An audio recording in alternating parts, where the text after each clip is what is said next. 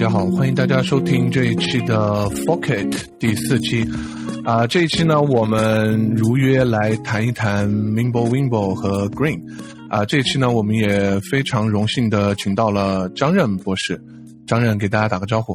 Hello，大家好，我不是博士，我只在读博士。OK，呃，果然是非常严谨啊。那张任能不能呃简单介绍一下你自己？呃，突然大脑一片空白。那个，嗯，我 是本科和硕士毕业于北京大学，然后硕士毕业以后到比利时鲁汶大学读博士，然后博士期间开始接触区块链和数字货币技术，然后就选择了这个作为自己的研究方向。现在博博士即将毕业，呃，希望自己博士即将毕业。OK，OK。呃，今天来节目的还有 Kevin、Daniel 和 Jane，给大家打个招呼。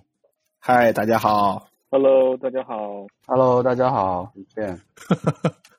OK，呃，今天呢，呃，是这样子的，就是说最近呢，有一个呃项目叫 Green 啊，在中国特别的火。呃，可能呢，就是嗯，中国也不是啊，所有的人知道这个 Green 的来龙去脉以及它背后的这个协议 Mimbo Wimbo。啊，这一次呢，就是我们请到了张任，因为其实说实话，很早很早以前，这个我和建就是听啊张任推荐了这个 Mimbo Wimbo 这个协议以及 Green 这个项目，所以呢，这一期呢，我们来好好的聊一聊这个事情。呃，首先呢，这个我觉得这个项目啊，它的这个它的神秘感是很足啊。神秘感非常足，就是说，如果我没记错的话，它应该是这个协议是以匿名的方式发布在这个 Bitcoin 的 IRC channel 里面啊。这个，而且他的名字就发发表的这个人取的名字是这个伏地魔的名字啊，就是这个不是那个吃鸡的那个伏地魔，而是这个呃哈利波特里面的伏地魔，而且用的是这个法文的这个伏地魔。然后就给这个项目这个笼罩了一些这个神秘的色彩吧，所以我觉得这也是他为什么，呃，这么给大家有神秘感，感觉是第二个宗本冲出来做什么什么什么，这个呢我们也可以扒一扒，但是今天我们主要更多的是从技术上来扒一扒这个项目。啊，首先我先问一下张任吧，就是说。嗯，呃，当时你在很久以前就推荐了我和 Jane 这个项目，当时你是为什么推荐它？项目有这么多，对吧？为什么 Mimbo Wimbo 被你啊这么的推崇吧？嗯，因为我觉得它这个它这个协议本身特别的好玩，就是从密码学家的角度，你就是大家都有一个直觉，你在区块链上存储这些交易，把所有的交易数额用明文存放，是一个非常。没道理的事儿，而且还有就是说，就是你把这个所有已经花掉的交易也永久的存在硬盘上，就是这样才能保证这个协议本身的安全性。这个感觉也很浪费。然后，Mimbo Wimbo 这个协议本身，它就是把这两个问题都解决了。当然，就是当然它并并没有说就是从零开始把这解决，它只不过是。巧妙的组合了一些之前的设计，然后把这两个问题都解决了。所以从直觉上你会觉得这个协议本身很优雅。嗯，OK，对。然后那个伏地魔的名字我补充一下，你说叫 Tom Elvis g a d o s o r 嗯，啊哈。然后他是他是他是放了一个 Dot Onion 的 link，就是他放了一个 Tor。网络里边的一个文件，然后这个文件是指向一个 TXT 文件，因为这样呢，他是通过放 Tor 网里边的文件，他可能就是更好的隐藏了自己的身份，然后从此之后这个人就消失了，我们现在也不知道他是谁。连中本聪当时的还要参与一下，这个就直接放了协议就消失了，是吧？啊，不过他放的这个协议好像有，就是是没写完，而且是可能是有一些未完成会有错误的地方，然后事实上是。后来，Blockstream 的 Andrew Postra，然后把这个协议才真正完成。哦，OK。所以，所以就是我觉得，就是说，这个协议本身它可以占这个 idea 的功劳，但是协议本身这 Andrew Postra 要占一半的功劳。OK。呃，刚才我们也提到另外一个关键字，就是 Blockstream。我听说 Kevin 和张任刚刚有去过 Blockstream 吗？哦，而且张任你在 Blockstream 有工作过，对吧？呃，我在 Blockstream 实习过三个月，是从一二零一七年十一月到二零一八年二月。OK，OK。Kevin。聊一聊去 Blockstream 的感受，因为这个这个公司我不知道大家给大家也科普一下吧。我觉得并不是所有的可能中国这边的呃人都对这个公司特别了解。是我先科普一下吗？来来来，你先科普一下吧。我我就非常简短的科普一下，Blockstream 是嗯有几个比特币的 core developers 和被称为比特币教父的密码学家 Adam Back 他们创立的一个公司。这个公司创立的初衷就是能不能找到一些盈利的模式，然后能够持续的为比特币的开发提供资金支持，就是让比特币开发者能够专心致志的做比特币开发，同时还能有稳定的收入。这个是。Gregory Maxwell、Peter Woola 和 Adam Back 他们创立这个公司的初衷，然后这个公司创立之后呢，就是应该说应该说是受到了投资者的热捧吧。然后据我所知，好像已经融了两轮资了。第一轮是第一轮是融了两千一百万，因为因为那个就是 Peter Woola 的一句玩笑说，为什么我们不融两千一百万呢？就是如果就是对比特币很敏感的话，人知道这个两千一百万就是是一个很好玩的数字。正好是比特币的总的发行量，然后这个公司从创立到现在一直保持了它这种非常酷的风格吧，然后做了很多就是社区里边人都觉得很好玩的事情，比如说在通过呃租了一些卫星的卫星带宽，然后对着地球广播比特币的区块数据，OK，然后还有一些别的好玩的事情就就不提了，但是反正。到目前为止，可以说初衷不改吧，就是做了很多对比特币社区来讲都觉得非常酷的事情。而且，这公司就在这个公司里边的这些人诞生，呃，开发了很多，我觉得是里可以说里程碑式的一些非常了不起的技术。然后这些技术有些已经在比特币网络里边实现了，然后有一些在 Mimblewimble 呃在 Greencoin 里边实现了，还有一些可能会在未来的比特币网络中实现。OK，讲到这，OK，Cool，呃，Kevin。有什么想法吗？你们去见了谁？呃，我就补充一下吧。我觉得张任讲的特别好，是吧？嗯。呃，其实就是 Blockstream。那肯定是早就知道了这个公司，所以这次去也是很激动吧。然后呃，他们的办公室也蛮有特点的，对吧？地址我就不说了，但是呃，整个一个楼其实都不知道是上面也没有任何的牌子，没有任何他们的标志。呃，听说那个楼以前是一个银行的办公地址，所以也挺有意思。他们选这个地方，然后进去之后，反正大家都很随便，对吧？然后呃，跟他们几个人聊了一下，就很多人都是那种以前在比特币。社区只听说过名字，然后没有见过真人的。啊，我觉得聊得很开心。我觉得具体的，然后内容我们这次就不说了。就是说，我觉得有一种 这个见到偶像的感觉啊，挺开心的吧？嗯，OK OK，大名鼎鼎的 Blockstream，OK，呃，行啊，这 Blockstream 聊到这里啊，我们回头来聊一下这个，还是聊一下 Mimblewimble 这个协议本身啊。张任，你能不能就是你刚才大概的介绍了一下啊？那么呃，我想具体深挖一些，就是说呃，就总结的角度来讲，你觉得 Mimblewimble 解决了现在区块链的哪几个问题？或者甚至是哪一个问题？我觉得要理解 Wimble Wimble Wimble，首先就是就是搞清楚它的定位。它的定位就是一个 privacy coin，然后就是说是一个可以支持很好的隐私的一个密码学货币。然后我觉得在 Wimble Wimble 之前，只有两个密码学货，呃，就是 privacy coin。一个叫 Zcash，一个叫 Monero，就是别的号称自己是 Privacy Coin 的，他们的这个技术都不够强，好吧？我说说的已经很直白了，很直白，懂了。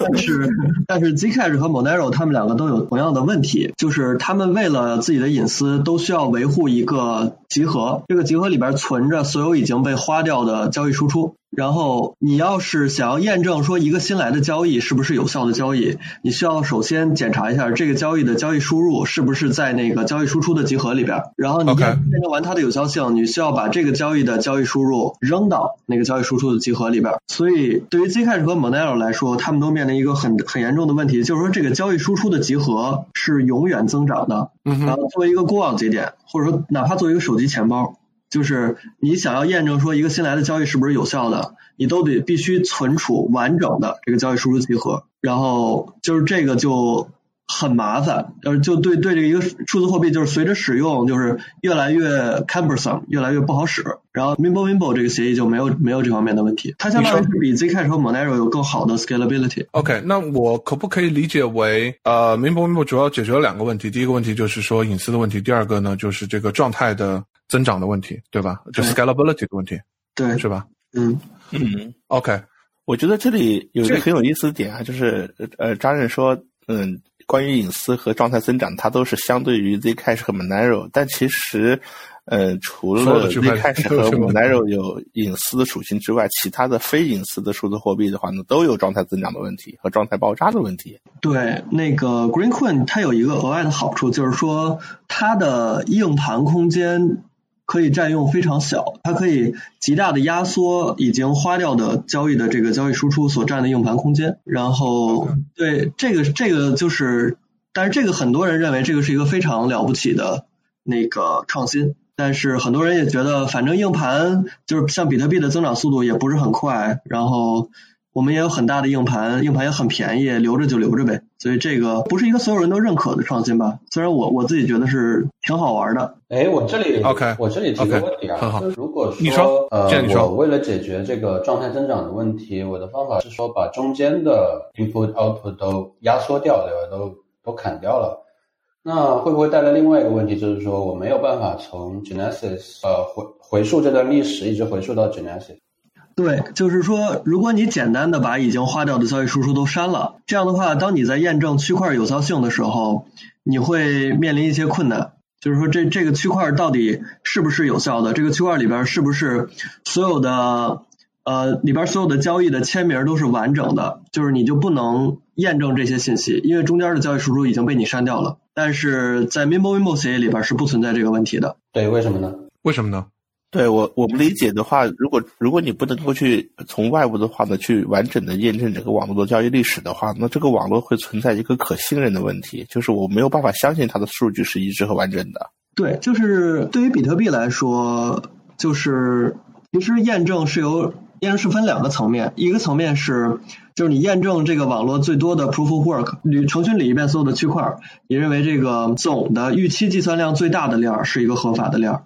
然后另一个层面呢是验证所有的交易的交易签名是不是有效的。然后对于比特币来说，就是说很多呃怎么说？嗯，对于比特币来说，就是说这这两点都要验证吧。然后。如果你想要快速验证的话，你就是像刚才说的，你把交易输入和输出都就是已经花掉的交易就删了，你相当于放弃了第二点。但是对于 Mimbo Mimbo 来说，就是你把那个中间的交易和输入和输出都删掉了以后，完全不影响这个你对整个交易图的验证，就是所有的剩下的签名依然是有效的，而且就是在删掉已经花掉的输出了以后，整个的区块链依然是一个签名也可以通过，计算量也可以计算量验证也可以通过的。知道，大概知道。你说的是什么？就是说，这里应该是一种类似呃，可能应该叫做 accumulator 的东西，对吧？就是说我把呃，我可以把过去的很多的这种 proof 密码学的证据压缩成一个很小的一个证据，就有点像比如说 Merkle Tree 这种。哦，对，可以这么理解，但是它会比 Merkle Tree 更加高效一些，而且比 Merkle Tree 有一些更好的性质。还是有一些疑问，就是说，虽然我可以证明这个结果是对的。但是我还是把过程给丢了，我会觉得这其实是两个问题，就是我确实能证明这个结果是对的，对吧？但是我的证明方法是说这个结果就是对的，你也不管中间是怎么样了，反正密码学给我保证了它就是对的。但是它没有解决的一个问题是说。呃，我相信你他是对的，我是另外一个人。我说我相信你他是对的，但是我还是想知道这个过程是怎么样的，它是怎么样演化到现在这个状态。这个可能是 Mimbo Mimbo 无法回答你的，我这么理解对吗？嗯，其实是这样的，就是这个，我觉得这里边也就涉及到 Mimbo Mimbo 其实争议比较大的一点，就是说你把东西删了，是不是就安全了？就是从一个角度来讲，就是说它这个说可以压缩存储空间这个事儿，你也可以不压缩。你也可以过去所有的区块你都存着，这个没有人拦着你。然后从另一个角度来说，就是说，当你如果你选择压缩的话，就是剩下的部分，如果你验证签名依然能通过，你依然可以验证说剩下的部分是一个完整的，就是从每个区块挖矿挖出来的钱到现在的这个所有的账户状态都是可以通过所有检测的。就是所以说，就是 Mimbo Wimbo 就是很很多人，我觉得这一个常见的误解就是说把这个压缩。硬盘存储空间这个事儿，当做更好的隐私来来卖，但是事实上它并不能实现更好的隐私。你把硬盘就是你你选择把自己的硬盘空间压缩了，但是可能有那些坏人选择不压缩他们的硬盘空间，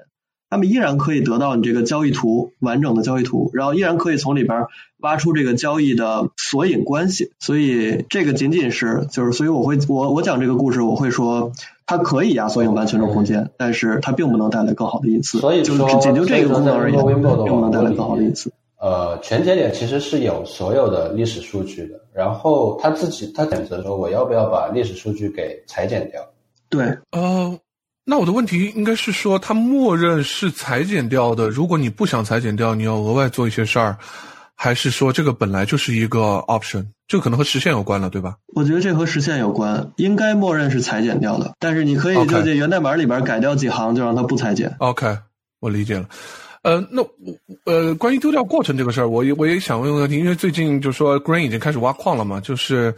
我也听到他们在使用中的一些问题，就是说呃，比如说在这个矿池分账，甚至是交易所，就是说你打给我钱，我可以说没有，然后其实也没有地方去对质，这个这个是一个隐私的问题，还是一个丢掉了这个过程的问题？哎，我不明白为什么交易所可以你打给我钱，我说没有，因为。我觉得 MIMBO MIMBO 它这个协议有一个特性，就是说，呃，这个交易必须要双方参与才能构造完成。就是说，如果我给交易所钱，然后交易所不做任何事情的话，他是收不到这一笔钱的。只有当他跟我参与了这个互动的协议，然后完完整的构造出了这一个合法的交易以后，他才能收到这笔钱。但是如果他跟我构造了这个，合法的交易也就证明了他知道这个交易的存在，所以我不太明白那个你说那种交易所赖账这个事情是怎么怎么回事。OK OK，就说如果只要这个钱被花走了，就一定证明对方其实是已经参与了构造，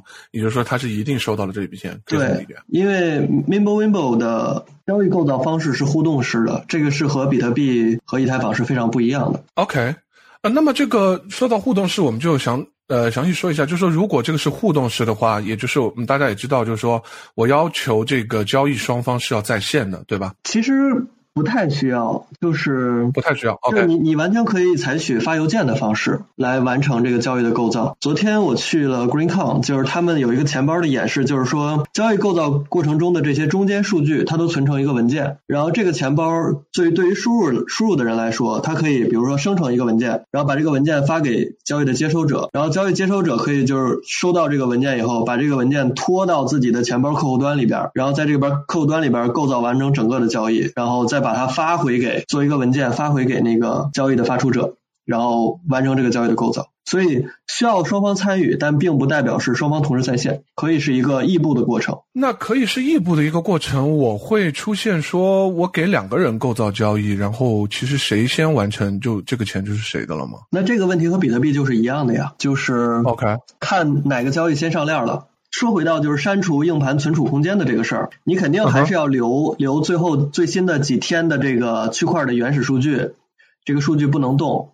只有当你确定说这个链已经足够长不会改了，你才能把那些已经不会改的硬盘空间压缩。由于最新的数据你是不敢压缩的，因为你不知道会不会出现这个链的分叉啊、双发攻击啊这种东西。OK，理解了。呃，其他的还有问题吗？关于这个？我觉得没问题，我们继续讲。你说，我觉得最好让 Mimble Wimble 这个协议，就是说，呃，比较完整的做一个画像。因为刚才其实我们讲的是，应该是那个单向聚合的那个特性，对吧？那么就是说，Mimble Wimble 从核心上，比如说还有什么其他的呃技术构成的这个这个协议的本身啊，我就可以让张任这个从头讲一下。对，OK，呃，好啊，那个 Mimble Wimble 他们自己讲这个故事是分成三个基本组件。第一个基本组件叫 CT，就是 Confidential Transaction。第二个基本组件叫 Coin Join。第三个组件叫 OWAS，叫 One Way Aggregate Signature。刚才我们讲的是 OWAS 里边的一部分，然后现在我可以从 CT 给简单的捋一下。然后只要其中这个 CT 最复杂，剩下两个都比较简单。然后 CT 是这样的，我之前录这个播客之前纠结了半天，就是我要不要在。这个录音节目里边念公式，然后，然后反正我我纠结的结果是，我觉得还是把公式念了可能容易一点。然后我就 我就给这些这公式里边的各个项都起一个这个汉语的名字，然后这样的话可能能够方便一点。然后就是我们来试一试吧。对，同志们忍受一下，有可能会导致这这期播客特别的长。我们会把那个你的公式放在 show note 里面，所以大家看的时候应该是能看到这个公式的。所以，当然你也可以解释一下。对，对，我觉得就是有很少有人就是非常乐意去分享一些非常 hardcore 的东西，所以只有开发者感兴趣。如果我们分享出来的话，我觉得会有真正喜欢技术和密码学和个人设计，包括微博设计的人，会真的会来认真去分析。所以，张博士，你们可以没有，你们也可以在 note 里边写一下，不想听公式的人可以直接跳到几分几秒。OK，OK，嗯，然后那个首先呃，CT confidential transaction，然后这个 idea 最早是就是 Blockstream 的 CEO。Adam Back 提出的哦，对，顺便插一句，Adam Back 被称为比特币的教父，因为他是就是这种挖矿算法 Hashcash 的发明人，然后他是中本聪在论文里边引用了的人，所以就是由他在创立这个公司，这个在社区里边的影响力是无与伦比的。你你没有比 Adam Back 更有合法性的一个研究比特币技术的公司了，除非是中本聪站出来说我要开一个公司。可能是因为地域的限制啊，就是呃，尤其是在我认为，如果是尤其是在中文圈里面，就是在中国的中文圈里面的话呢，大家对比特币的真的一个教父的形象会定义到另外一个人。那个人叫 Roger，但是我觉得张博士这么一介绍以后的话，完全改变了我对比特币教父的这个 title 的认知。Roger 只是买了很多吧，但是他对这个技术本身的贡献我不是很清楚。他在国内的话，媒体呃，他在国内顶着这个比特币教父的这个 title，主要是由于媒体的推波助澜。当然，我并不想说是攻击媒体啊，我只是知道就是应该是有认知的偏差存在的，所以很感谢张任博士告诉我们这样一个信息。真正的比特币的教父应该是谁？不是，不是。Anyway，这那个哦，说到哪儿了？哦，Adam Back 是一个最原始的、最原始的 idea 就是说，就是因为就是对于每个交易来讲，就是真正的做一个，比如说做一个矿工或者一个过往节点，我最关心的是这个交易是不是一个有效的交易。然后我我关心这个交易没有创造新的钱，就是说你花出去是五十个比特币，然后接收者接收到的是五十个而不是五十一个。然后除此之外，就是对于这个交易的具体数额，我并不关心。就是说，对于一个矿工或者公网节点来说，他更关心的是这个交易的签名是不是有效的，以及这个交易并没有造成这个系统的通货膨胀，就是并没有创造新钱。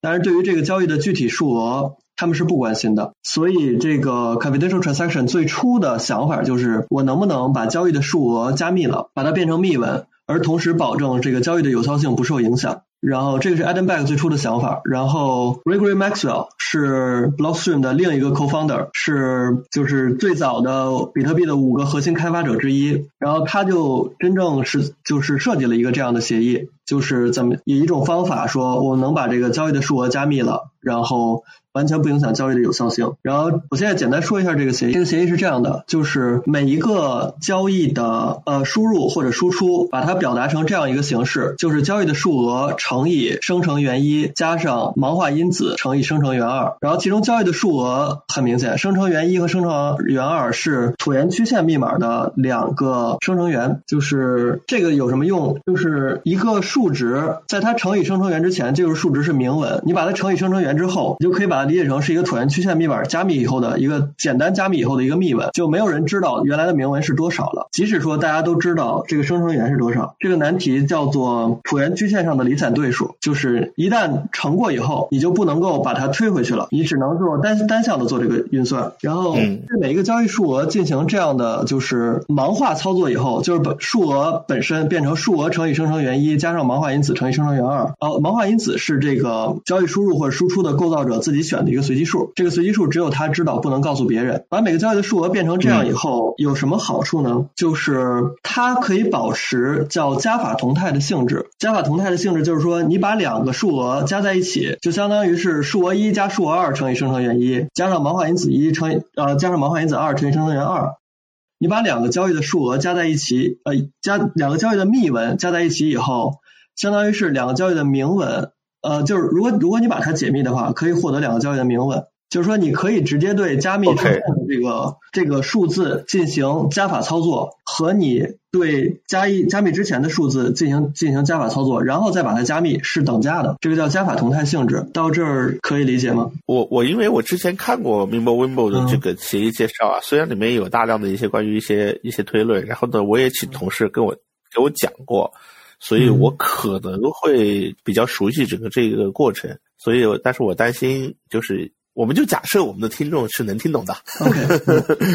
就是我觉得到到目前为止最重要的就是理解什么叫加法同态，就是先做加法后加密和先加密后做加法两个两个不同的运算顺序得到的结果是一样的。然后这个加法同态性质有什么好处呢？就是你可以方便的确认说这个交易的输入的数额不大于输出的数额，而你不需要就是真正的把它解密。就是相当于，就是对于一个不知道这个具体数额是多少的人，他依然可以验证这个交易的有效性。他可以验证说两个数额加起来是对的。就是到目前为止，就是还算清楚。很，清楚。OK，然后呃，在这里我说一个小八卦啊，就是我们有一个研究密码学相关的和的一个同事，呃，有一天非常兴奋的跟我讲说，你知道 Mimbo Wimbo 有多厉害吗？他仅仅用了就是我们小学的加减乘除的加法，就完成了一个非常厉害的一个。一个加密算法，我说哦是吗？用加法就能做到？他说真的，回头我给你讲一下。然后呢，然后他就给我讲了很多的公式，这个公式里面没有用到减法，没有用到乘法，没有用到除法，哎，用到了乘法，对，用到了加法和乘法，没然后就完成了。然后我我第一次听完的感觉说完全不是这样，但是 anyway，我觉得但是它很巧妙，非常巧妙。嗯，就是就是它它一个好处是。一个好处是，就是说，就是说，即使是，嗯，即使是你不知道这个密文的人，你也可以验证这个东西的有效性。另外一个额外的好处是，它可以直接和明文进行操作，因为它的这个盲化因子乘以生成元二这一项是通过加法加上去的，所以就是如果你直接在里边加上这个交易费用的话，交易费用是以明文的形式交给矿工的。直接加上交易费用的话，你并不需要额外的对这个交易费用进行什么复杂的加解密的操作，你并不需要知道任何的秘密，你直接把交易费用是多少就是公开了，然后这个等式依然可以配平。所以就是我刚按我刚才说的有两个好处，一个是不知道秘密也可以验证，另外一个是可以直接和明文进行运算，就是你只要理解这两个好处就可就我就可以继续了。我 OK，我们假设我们都理解了，然后呢，我听出来的就是，呃，一个涉及到的加法的同态的加法的一个性质和一个非常利用了非常巧妙但是非常成熟的一个呃我们的这个呃应该叫离散对数难题的方式来保证了密码安全性，然后呢，呃或者说加密安全性，同时的话呢。矿工的话呢，我能这么理解吗？矿工其实是比较容易能够看，能够看到一个交易当中名人部分的矿工，他能够他的收入他是能看到的，比较容易去验证。矿工可以对矿工可以直接看到自己的收入是多少，而且可以验证这个等式是有效的。OK，那我觉得这就是非常棒的一个特性了。对，然后嗯哦，还有一点就是说，就是这个等式。就是对于输交易的输入者和交易的输出呃，就是交易的发出者和交易的接收者，他们彼此是不知道别人的毛化因子的，所以就是就输入和输出者是知道知道全部的数额的。呃，你说，就是。我我刚才在理解这句话，输入者和输出者不知道其他人的盲化因子，也就是意味着交易的，就是就是在这个网络当中，只有发起方和接收方互相能够提前知道这个交易本身，其他人无法了解，这就是一个隐私的一个点对点的隐私交易的一个基本特性。嗯，我说的不是这个意思，嗯，就是我是想说，就是交易的输入者是不知道输出者的盲化因子的，而交易的输出者也是不知道输入者的盲化因子的。就是他们彼此不知道盲化因子，然后这个会导致一个什么结果？就是说你的等式两边交易的数额那一项是可以配平抵消掉的，但是盲化因子这一项是抵消不掉的。就是最后会有一项，就是交易的输入者的盲化因子减去交易的输出者的盲化因子乘以生成元二这一项是，就是如果你直接拿输出减输入的话，你是你是会剩下这样一项，就是一个只有一个盲化因子的差乘以另一个生成元的这一项。然后这个这个我们可以把它起名叫做余项，嗯，然后在可以理解说，在最初的这个 confidential transaction 里边，就是哦不是，就是不是最初，应该是就我们就直接说在 Mimblewimble 的呃 confidential transaction 里边吧，在 Mimblewimble confidential transaction 里边，为了证明这个交易不是胡乱构造的，不是就是说交易输入者和输出者是的确是他们都知道自己的毛发因子，你并没有拿别人的交易来。呃，别人的交易输出来构造你的这个交易本身，就是你有，几种方式，一种方式就是在在 CT 里边有几种方式，一种方式就比如比较传统的方式，是你直接拿自己的公钥对整个交易做签名，啊，直接直接拿自己的私钥对整个交易做签名，这跟比特币是一样的。然后还有一种方式，就是说这个在 confidential transaction 使得第二种方式成为了可能，就是我证明我是知道余项的盲化因子铭文的，因为余项不是说两个盲化因子的差乘以生成元二吗？就是如果我能证明我知道余项的盲化因子的差，也就证明了我知道就是我知道盲化因子一和盲化盲化因子二，就是但是但事实上输入者也不知道这两个，输入者也不知道不知道这两个，所以他们需要一个协议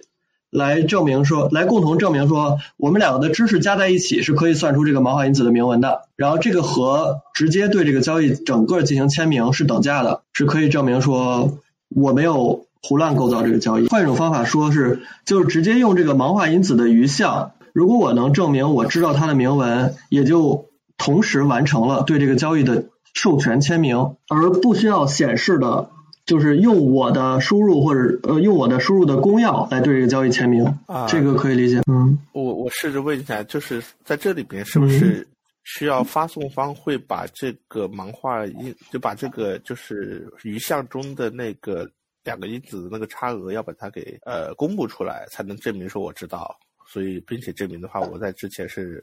是可以签名验证的。公布出来是一种办法，但是公布出来直接公布盲化因子，就是会导致，比如说别人能不能在你的交易上东改改西改改，然后做一些事情呢？所以说你所以你你要想办法向别人证明说你知道盲化因子，但是你你不希望直接把这个数公布出来。那就公布它的盲化因子差差值。对，就是你不希望直接把盲化因子的差值这个数公布出来。嗯。所以，但是你要向别人证明你知道这个差值这个数是多少，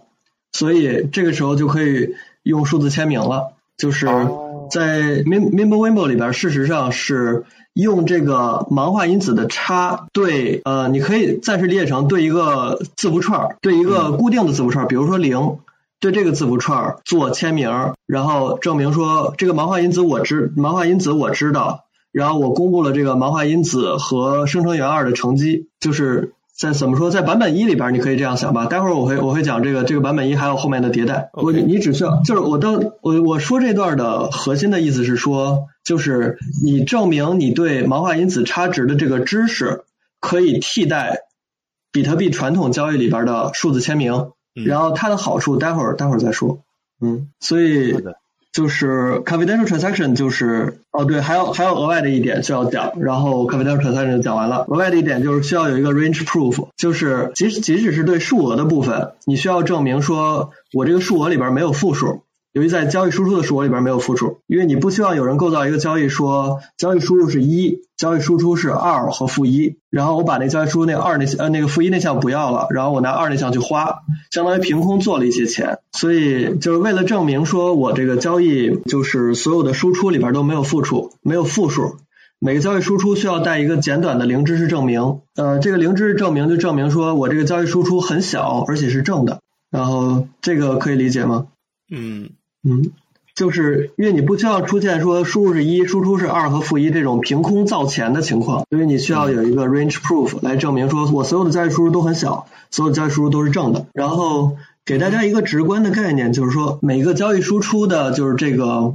加密后的这个密文大概是三十三个 byte，然后但是这个 range proof 是现在是五五 kilobyte，就是是五 KB，然后这个已经是就是优化过的结果了。因为 range proof 相当于是一个零知识证明，所以它很难做到更短了。然后我刚才说的，嗯，那个里面那个 bulletproof 好像就是为这个做的吧？对，就是我刚才说的 Gregory Maxwell 做了第一版的 confidential transaction，就是相当于他完善了这个 range proof，但是就是之后斯坦福大学的丹伯内的学生叫 Benedict Benz。他提出了一个改进版的 range proof，比原来呃 Gregory 的 range proof 长度更短，而且验证速度更快。而这个改进版的 range proof 就叫 bulletproof，然后是发表在就是信息安全领域的顶会里，top one 的顶会里边。然后那个 Gregory 呃 Peter 都是那篇文章的作者。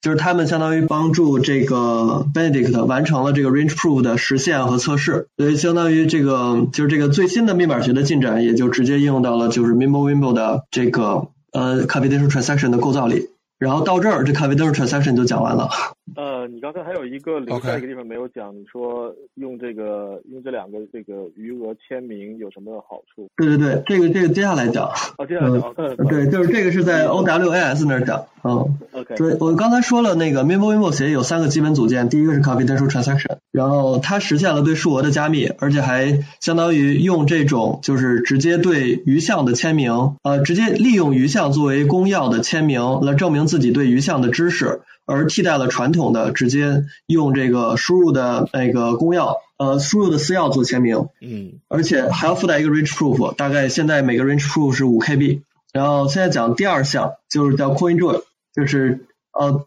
那个就是 Mimblewimble 的第二个组件。CoinJoin 的想法特别简单，就是当我有两个交易的时候，因为当我有两个交易的时候，因为我每一个交易相当于等式左边和右边都是可以配平的。我两个交易的时候，我直接可以把两个交易的等式左边加在一起，两个交易的等式右边加在一起，还是一个合法的交易。就是比如说，嗯，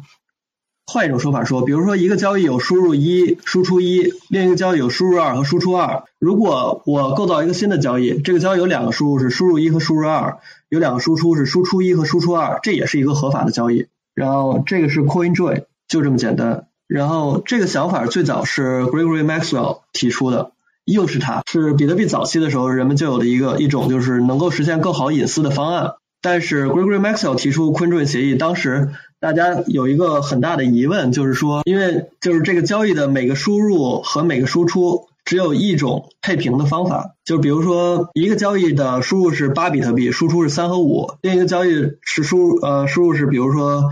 二十比特币，输出是十和十。你把这两个交易的输入放在一起，输出放在一起，人们依然可以看出来，就是哪个输出最早是联系的哪个输入。所以，CoinJoin 本身并没有提供多么好的隐私，但是当它和 Confidential Transaction 结合在一起，把所有的交易输入和输出都加密了以后，就能够提供非常好的隐私了。对，CoinJoin 协议很简单，但是就是那个，但是就是直接把它连在一起，有一个问题，就是因为之前。就如果你用传统的签签呃签名方式，就是每个交易的合法性，用这个交易的输入的公钥所对应的私钥做签名的话，你完全可以根据签名所用的公钥是哪一个来判断说哪个输入对应的是哪个输出。所以说，换句话说，传统的签名方式直接用 Confidential Transaction 和 quinjon 连在一起的话，依然可以通过签名本身来判断说哪一个输入和哪个输出是对应的，嗯，对吧？所以，嗯，所以。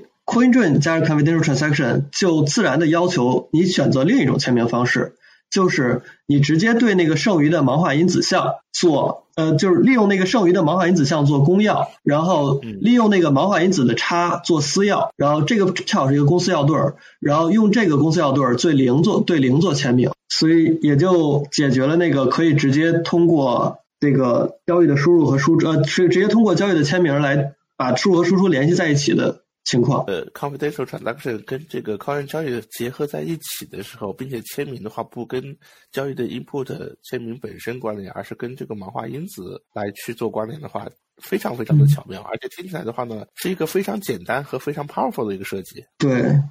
对，但是其实这个就是挺好玩的是，就是它会有它自己后面的对于智能合约的一些影响，待会儿待会儿还可以这个再展开一下。但是我知道的，它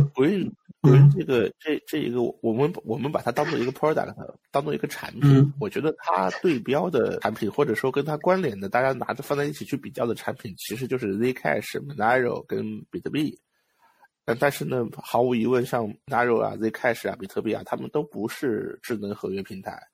所以在 Green 的这个开发的或者说设计过程中的时候，他有考虑过去 support 智能合约吗？他考虑过，就是说，我觉得你可以这么说，就是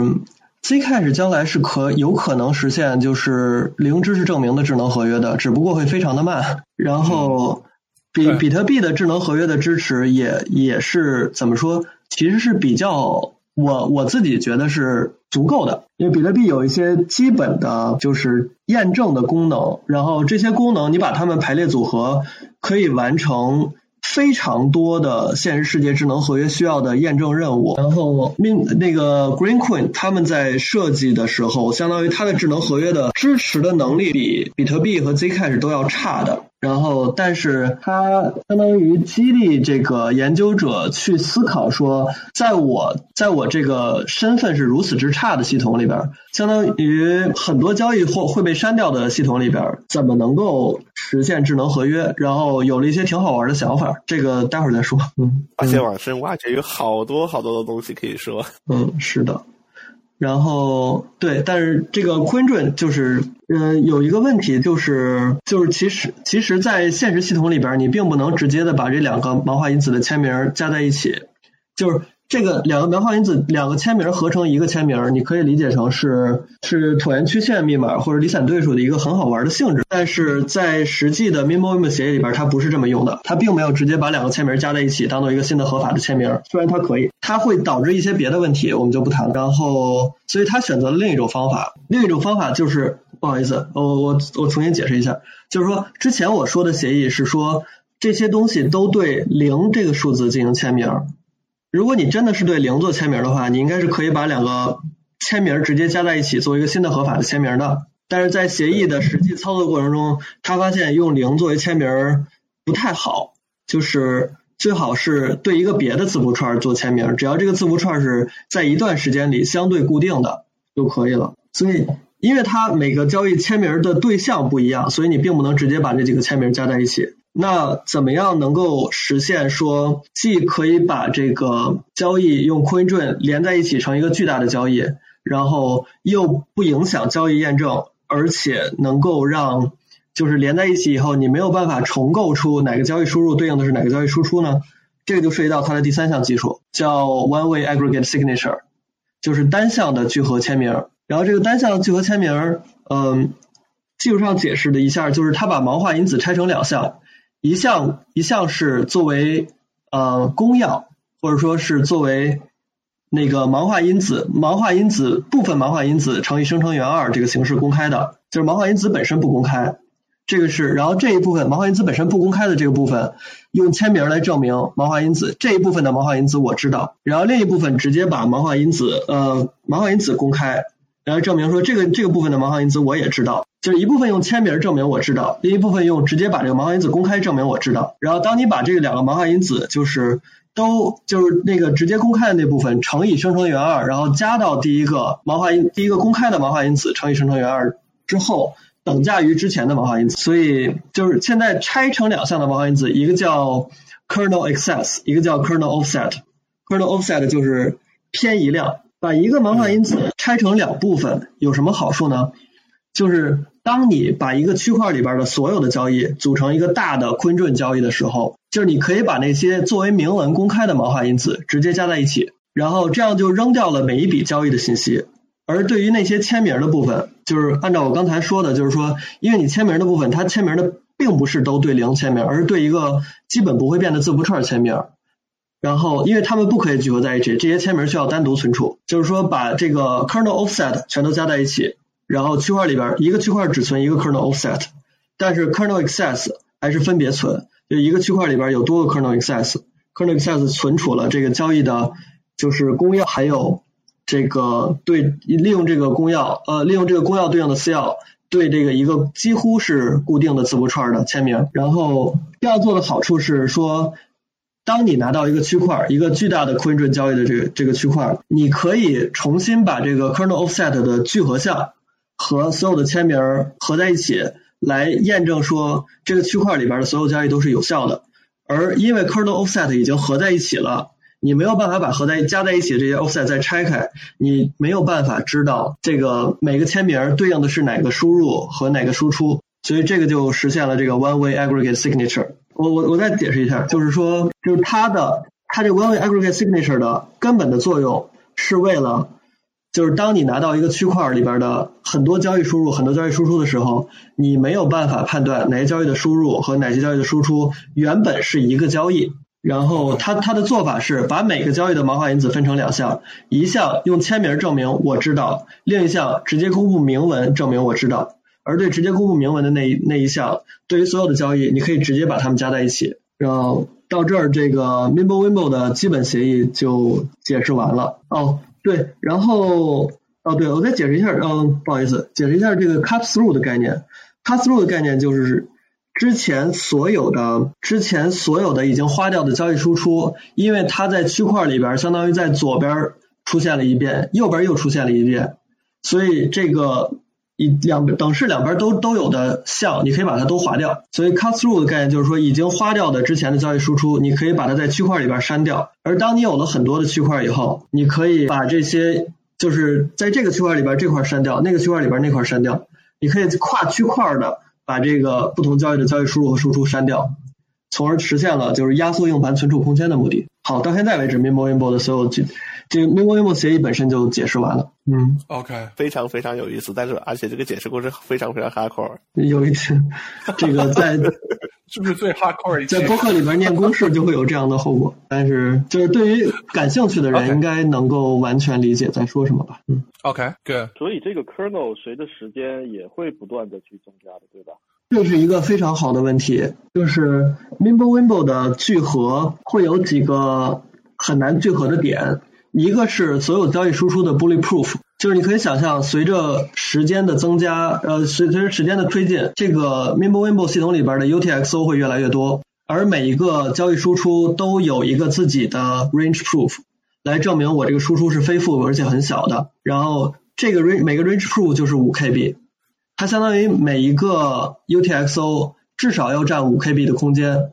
这个比比特币的单个 UTXO 要大多了，而当你去验证这些 UTXO 的有效性的时候，你需要把这些 range proof 从从头到尾算一遍，然后相当于验证单个交易输出的有效性的时间和存储空间都要比比特币要多一些，所以这个是 Mimblewimble 就是状态空间压缩，就是最怎么说计算量和存储空间的瓶颈都是这个 bulletproof，然后还有就是。就是它的这个，就是盲化因子拆成两项以后，那个签名儿那个第一项不可聚合项，每个因子都有呃，每一个新的交易都有一个自己的签名这个不可聚合项也是没有办法压缩的，这个签名也是要验也是要验证的，所以它也会影响这个整个系统，就是。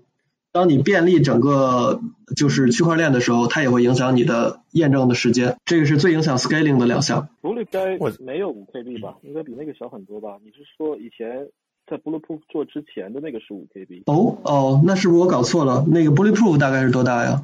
我记得是几十到几百三位数的。OK，但是呃，就反正嗯，反正 Bulletproof 是它硬盘空间的主要的消耗成分。那它这个它就是有没有一些什么就是限定啊？比方说我们知道比特币有一个就是出块的一个空间限定，比方说每个每十分钟只有一兆的这个 block size。那 Mimblewimble 这里面的话呢，它的每一个出块周期是以每一分钟出块嘛？那么它这一分钟出块有没有一个额外的一个对于对于这个空间的容量的限制呢？我不是很清楚，有知道的吗？呃，以及那个您说的是 Green 吧？就是 Green 是 Mimblewimble 的一个实现，就是说在协议里边它并没有说自己多长时间出一个块，Green 是一分钟一个块的。嗯，对，我说的是 Green，但是可能 Green 这部分的话，我也不是特别清楚有没有这方面的一些实现上的一些细节的东西，这个可以再查一下。因为刚好就这个问题，对，呃，就说，对我就发现只谈协议，如果又不结合实践的话，是会是会有一些问题啊。那么，呃，感谢张任就说把这个呃 Mimblewimble 协议讲的这么清楚。那么最后呢，我们可能也得稍带稍微说一下 Green 吧，就说呃。嗯，这个区块链我们可能因为它的 POW 算法也是一个比较新的，我觉得有没有有没有机会给大家介绍一下这个啊 Cuckoo Cycle 这个东西，然后可能简单介绍一下，作为一个，因为我们这期时间也差不多了，然后作为一个结束。Cuckoo Cycle 简单说就是两个很长的哈希表，然后比如说两个很长哈希表，然后每个每个表都有很多很多的节点。然后它以一种伪随机的方式，在这两个哈希表中当中，嗯，连上一些线，连上很多很多根线。然后这个计算谜题本身是要找到一个长度为四十二的圈儿，就是说，就是我从比如说点 A 连到点 B，呃，就是说哈希表一只能和哈希表二连接，而哈希表二只能和哈希表一连接，表一的元素之间不能连接，表二的元素之间不能连接。然后这个在这个 puzzle 本身是我要找到一根一个圈，这个圈的长度正好是四十二。就是表一表一的 A 节点连到表二的 B 节点，表二的 B 节点连到表一的 C 节点，就是这样连来连去能找到一个长度为四十二的。它设计的最初的目的是。我能不能就是这个 puzzle 本身要做一个，这个 puzzle 本身能够占用尽量多的内存空间，才能才能开始解。因为就是你想知道说跟某一个节点连接的有哪些表一的点，最好的办法就是你先把所有的边都算下来，所有的边都存出来，以某种数据结构存好，然后再在这数据结构里边搜索。这样呢，就保证你搜索之前需要先开一块很大的内存空间，来避免说就是仅仅是。计算谜题只和 CPU 的使用是有联系的，而这个大的内存空间呢，就是它的最初初衷也是给这个 ASIC 造成一定的困难。但是就是随着时间的发展，我们意识到说 ASIC 无论如何都会有的，所以所以它后来就是根据当时解它这个问题最好的算法。就是做了一些改进，使得我这个谜题用 ASIC 也可以算，而然后就是它会就是在初协议的初期，它会选说我选择一个对 ASIC 不太友好的协议，但是两年以后会全部替换成那个改进版的对 ASIC 很方便的协议。但具体的这个原因，那个 Terry 可能比我更清楚一些。OK，你刚才说到一个很有意思的观点，就是 ASIC 化是不可逆转的，是吧？就是说。我也听到很多人也有，反正我也是这几天一直在听别人说，就是说，不论你这个计算谜题涉及到多复杂，只要你这个数呃数加密货币足够多人关注，一定会有人做出 ASIC 来。OK，同意。呃，我想补充一点啊，就是作为一个就是密码学家的学生，我不是密码学家，但是我老师老板是，就是。这个 Cuckoo Cycle 让我觉得就是最震撼的一点是，它在设计出来的时候，它只有直觉，它并没有数学证明说什么算法一定是最快的，就是这个并没有数学证明说一定没有比某个算法更快的算法，而这些就是解 Cuckoo Cycle 的算法是在这个 Cuckoo Cycle 提出了已经很有名的时候，大家来一起讨论的。所以说，因为没有数学证明，完全可能出现一种情况，就是明天有一个人发明一个算法，他解 Cuckoo Cycle 特别的快，以至于所有的 Green Queen 都让他一个人挖了，这个是完全有可能的。嗯，OK。所以就是这个也是，反正对我来说是一个教训，因为我在一三年的时候花了一年的时间试图设计一个自己的 POW 算法，然后和 Cuckoo Cycle 其实非常的接近，但是当时就是。折磨我的一点就是说，我找不到一个数学证明，证明说某一个算法解这个 puzzle 一定是最快的，所以最后那篇文章我一直都没发。所以我现在想起来觉得很遗憾，就是说这种不成熟的 idea 你完全可以扔到扔出去让大家讨论，说不定能讨论出一些很好的 idea。不是所有东西都需要有数学证明的。所以就是当当我昨天听到 Cool Cycle 的设计的时候，心里边是感慨万千。哇，OK，是不是说明高明你太严谨了？缅怀逝去的青春，是不是？那对对对对对，那我也想说一个问题，既然现在，那就说至今为止，这个也是没有被证明的，是吧？对，但是而且它现在的算法是最好的，不能不太能证明。但是它那个 ASIC friendly 的算法是对 ASIC 做了一定的优化，所以相当于它帮助 ASIC 的人理清了思路，说你这样来做 ASIC，很可能就可以更快的算我这个算法。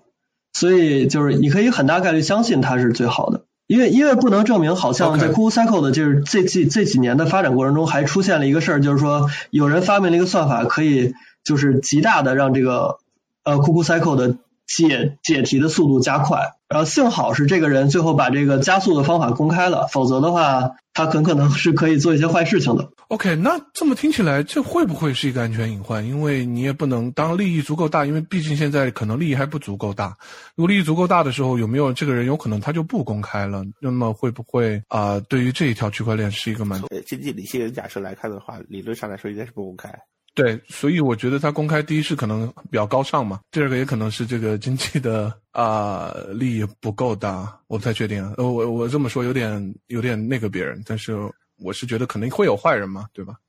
而且是有知识的坏人，所以我呃，张然，你觉得这个没有被证明，现在看起来是一个问题吗？因为我当时说你你在说这个教训的时候，我以为你想说这是一个隐患，结果你说自己也应该很早的把它公开。我觉得很有可能会是个问题，所以就是在座的听众，如果有谁就是对于算法加速特别有兴趣的话，可以自己看一看这个 Cuckoo Cycle，还有解它的算法的发展历史，看看有没有这个一夜暴富的可能。然后 如果 如果有的话，联联系我们几个主播。OK，我们帮你实现是吧？OK，Good，非常好啊，非常感谢呃张任来我们的节目啊，这一期也是我觉得应该是我们最 hardcore 的一期，大家可以拿着笔记本来回听两遍，对吧？就会啊对 Mimbo 有更深的了解。嗯，那我们今天的节目差不多就到这个地方吧，进入我们的最哎，你说还有问题吗？各位，我问个问题，既然你说，我问个问题，就是说 Mimbo Wimbo 对于 Coinbase 这样的交易有什么特殊的处理吗？因为它只有一方嘛。所以它肯定不是那个交互式的那个过程。哎，这个我并不清楚。OK，OK，那那个比如说。我能通过看 Coinbase 的交易，然后分析出这个块是谁挖出。我不是很清楚，但是就是到目前为止，就是我参加 Greencoin，我看他们的就公布的各种数据，到目前为止每一个区块基本都公布了我是谁挖是就就是是谁挖出来的。我觉得这个里边其实是有经济模型的，就是说有经济动因的，就是矿工会有充足的动机来公布说哪个区块是我挖的，就是可能不是经济动因，或者是出于什么别的动机，所以到目前为止，几乎所有的区。区块都是就是会标在区块内部标明自己的出块人的，嗯啊，所以是矿工自己的一种行为，就是说他可以选择我公布。对，我觉得其实，在比特币里边也有同样的问题，就是矿工选择可以选择不公布自己的身份，所以这个就是 Mimbo Wimbo 和比特币可能没有区别。就是事实上，就是随着时间的推进，我们发现所有矿工几乎所有矿工都公布了自己的身份。嗯。我还特意去看了一下 Mimbo Wimbo 的这个 Blockchain Explorer，就是区块链浏览器，也只能看到每一个 block 里面的 input 的 transaction 的哈希和 output 的 transaction 的哈希，然后其中也就只会标记出一个 output 里面是属于 Coinbase，但是的话呢，它它可以选择，就是你不知道这个这个 transaction ID 是属于谁，属于哪一个矿池，就是除非他自己愿意公开。对，我觉得张刚说的，其实比特币也是。对，OK，还有问题吗？OK 啊，没有问题，那我们就进入下一个环节了，就说啊，每人分享一个 picks 啊，我们从张任开始吧。第一次嘛，就是我提一些，就是讲一个跟研究相关的。我觉得到比利时读博士是一个，就是如果你一定要读博士的话，首先读博毁一生啊。但是如果你一定要读博士的话，到比利时读博士是一个比较好的选项，因为就是老板给你的压力会相对来讲比较小。当然，这个取决于老板，但是大体上来讲，欧洲人对博士生不会像美国的老板那么 push。其次是你的收入在当地人群中是相对比较高的，然后这个对于博士生的心理状态其实挺重要的，因为读博是一个压力特别大的过程。就是如果像在美国这样，就是说一方面有很大的文章压力，另一方面你知道，如果你辞职去工业界，你的收入可能马上翻倍都不止，你很难静下心来读博士。但在比利时呢，就是因为你的收入很高，你知道你是在这个社会上最受尊重的一群人，你就更容。容易在一个压力比较小的情况下做出一些有意义的工作，这个是我自己个人的观察。另外，比利时的各种福利系统，比如说生孩子的各种福利系统，都是非常好的。OK。对张任，要不要顺便这个吹一波你的老板？因为我知道他也是这个密码学的泰斗级人物了。我我的老板 Bart Preneel 是国际密码研究会的前任主席。然后国际密码研究会基本上你就把它想成就是国际密码学的顶会和信息安全的一部分顶会，都是由他们开的。然后他在币圈也基本上是尽人皆知，因为比特币从就是一个公钥，从一个椭圆曲线的公钥到那个二十个 byte 的比特币地址的这个哈希算法之一是 RapMD，我老板是 RapMD 的设计者，他应该是哈希算法设计领域的世界专家。OK，牛逼！对这个硬广是不是要找鲁文大学 赞助一下 ？OK，感谢张任。呃，这个 pick 非常重，对对对。呃，大家读博的话，可以去这个比利时读博。OK，那么下一个 Kevin 有什么给大家分享的？呃，我今天 我上次我分享一个吃的，今天我分享一个喝的。我最近突然这个对红茶菌特别感兴趣，然后呃，What？英文名叫 h a 啊，然后我特意查了一下，中文是红茶菌，很难去描述。就是一开始喝的时候其实挺不习惯的，但是现在已经很上瘾了。呃，反正大家如果有兴趣的话，就体验一下。是因为好喝上瘾了，还是怎么着？呃，对，它的味道很奇怪，然后呃，难讲，这个味道的东西很难去描述了。我觉得大家有兴趣的话，可以去，可以去，呃，可以去品尝一下。它有很多号称的健康的一些好处，但是我觉得是因为那个吧，或者说确实是它的味道，就是喜欢它的奇怪，是吧？OK。OK，呃，Daniel，呃，刚好今天是张任博士，他是在密码学方面研究比较深入啊。但是我们知道，就是如果从事区块链和数字货币相关的，不管是基础工作还是相相关的工作的话的话，你都需要去具备一些加密算法方面的一些知识。然后呢，我随着工作的深入的话，我觉得因为我不是呃研究加密算法的科班出身，所以我觉得这方面的话呢是需要加强和补充的。现在网上有很多很多的关于加密算法的一些教程啊，和一些。yeah. 文章啊什么的，我其实想推荐的是其中一个，就是我最近发现的，也是最近在看的，它呢叫 crypto 幺零幺点 i o 的这么一个网站。它这个网站呢，其实是一个开发者呢，大概是二零一三年在一个 conference 上做了一个 crypto 的一个入门的一个分享。结果他发现很多很多人在工作当中的话呢，其实都没有开发者没有很强的 crypto 这些经验和基础，所以他结合他自己的情况的话呢，就写了一个写了一本书，然后呢做了一个校正。然后他把这个教程建立一个网站，叫 crypto 幺零幺点 i o，然后呢就分享出来。然后最近我在看，刚好是我最近在看的一个这么一本书，所以我也我也就把这本书分享给大家。它的目的是帮助大家以一个程序员的视角，就是 learn by doing 的方式，边看边学的方式去学习一些加密学的一些基础知识。这是我今天的 pick。那下面的话呢，建你的分享呢？OK，呃，我还是给大家推荐一本书吧，也是我最近在看的，这一本叫做《深入浅出 Rust》的书。呃，为什么我推荐这本书呢？就是说，呃，这这是一本中国人写的技术，然后作者应该是呃范长春，然后他是这个知乎上对 Rust 的问题回答的非常好，然后非常多的一位作者。然后我觉得我看完这本书的感受是说，这本书大大的超过了我的预期，因为其实大家都知道，就是说中国的技术书其实质量很好的并不多。哦，我记得我们大学的时候，要么是看的呃英文版的一些教材，要么是看的台湾的侯杰翻译然后呢，深入浅出 Rust 这这本书呢，首先它是一本原创的书，然后它对 Rust 各种的理念讲的，我觉得非常的。它其实并不是一本入门的书，它它不是说我在介绍 Rust 的语法，这个从它的章节的排布就可以看出来，就是说它其实非常直接的，一开始就介绍了很多比较高级的概念吧。它并没有说我按部就班的说这个介绍怎么定义变量啊，怎么去。写 if 怎么去写 while 这些东西都被通通压缩到一个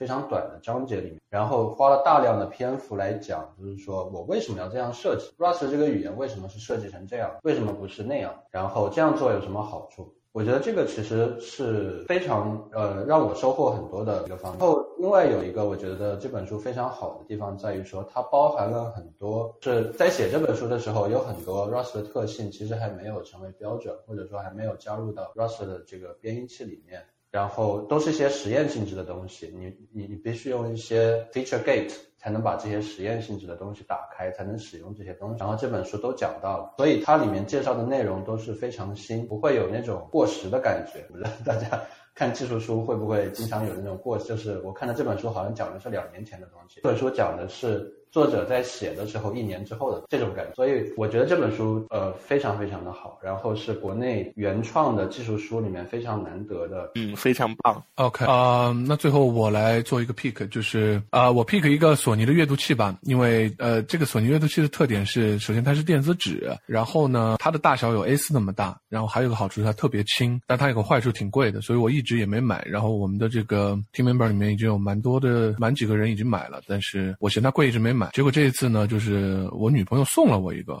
啊，这让我有点开心。但是我觉得这个最好的一个作用是拿来读呃论文类的 PDF，就是因为你在一个小的阅读器上去读这种东西是挺麻烦的。然后如果在一个 A4 纸这么大的而且特别轻的一个阅读器上去读的话，比你打印出来确实是要方便很多。所以我推荐一下这个阅读器。OK，那我们今天的节目就到这里吧啊，给大家说拜拜啦。好哦，给大家拜个早年，对，给大家拜个早年。这应该是我们年前最后一期了，再过 Goodbye，礼拜就过年了。新年快乐！